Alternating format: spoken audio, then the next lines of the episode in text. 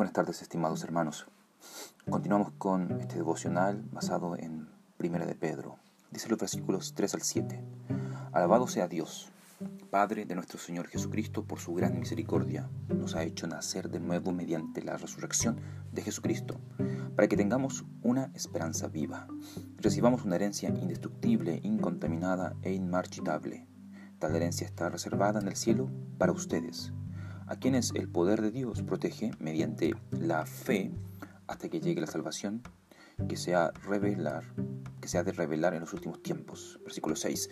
Esto es para ustedes motivo de gran alegría, a pesar de que hasta ahora han tenido que sufrir diversas pruebas por un tiempo. El oro, aunque perecedero, se acrisola al fuego. Así también la fe de ustedes, que vale mucho más que el oro, al ser acrisolada por las pruebas, demostrará que es digna de aprobación, gloria y honor cuando Jesucristo se revele. Permíteme poder, antes de aplicar la lección divina a este texto, hacer una pregunta de introducción. ¿Por qué un creyente puede permanecer gozoso a pesar de la prueba? Esa es la pregunta que yo quiero plantearte a la luz de este texto. Y que obviamente eso nos deriva a dos preguntas más.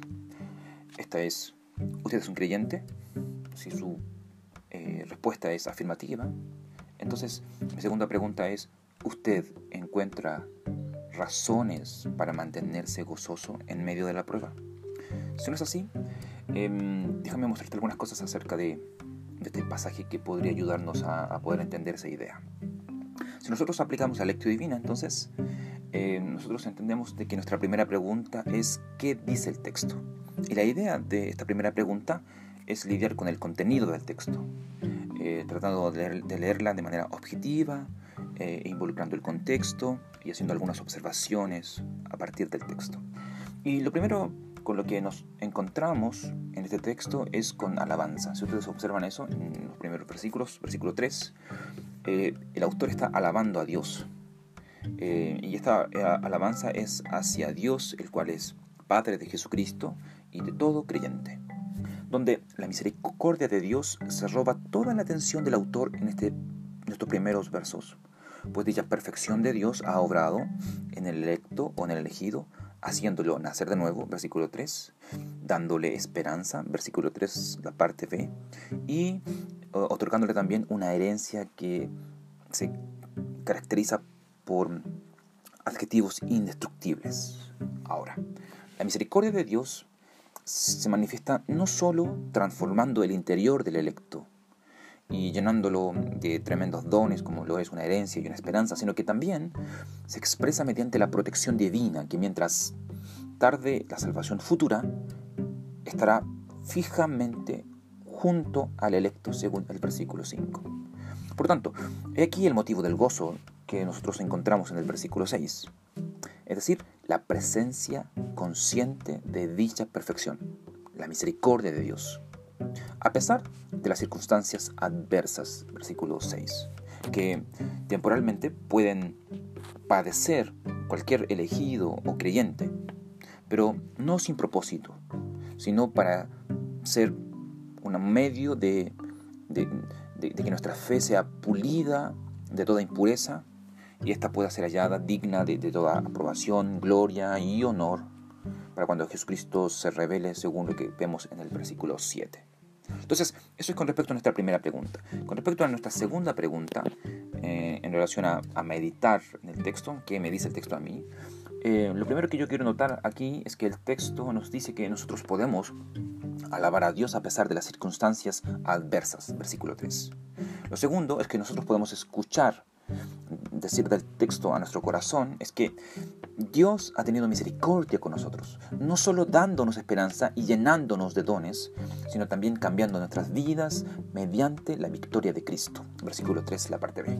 Lo tercero que yo quiero destacar como enseñanza para mi meditación es que por su misericordia todos los suyos están bajo su protección, aun cuando esto no nos exime de la prueba pero que sí nos da un motivo para estar gozosos, versículo 5 y versículo 6.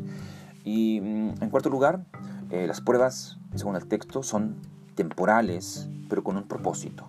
Es decir, no duran para siempre Y mientras eh, estas duran, eh, Dios las usa para pulir nuestra fe, para alabanza en el día de Jesucristo, versículo 6 y versículo 7.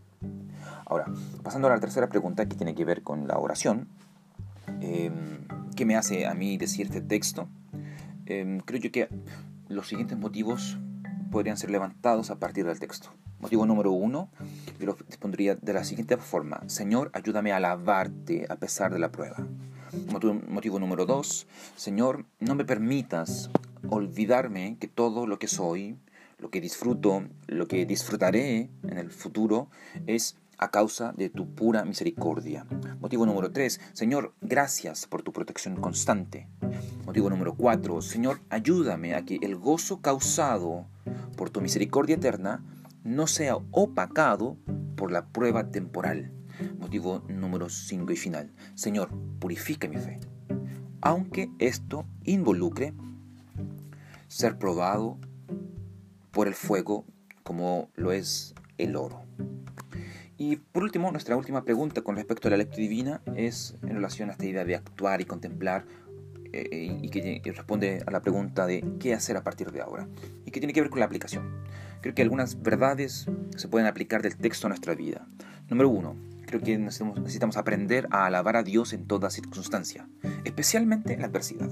Número dos, necesitamos buscar ser conscientes de la misericordia de Dios en cada momento de nuestra vida.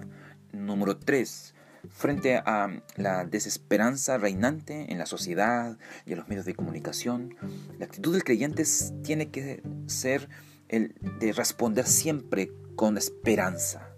Número cuatro, eh, necesitamos aprender a vivir de manera generosa y desprendida, pues eh, tenemos una herencia en los cielos.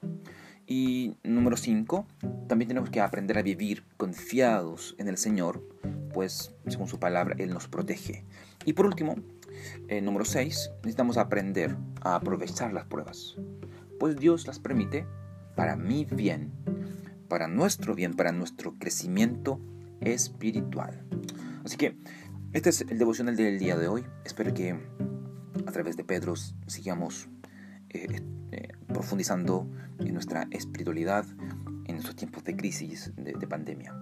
Que el Señor les bendiga, estimados hermanos, que tengan una excelente tarde y, estaremos estamos en contacto.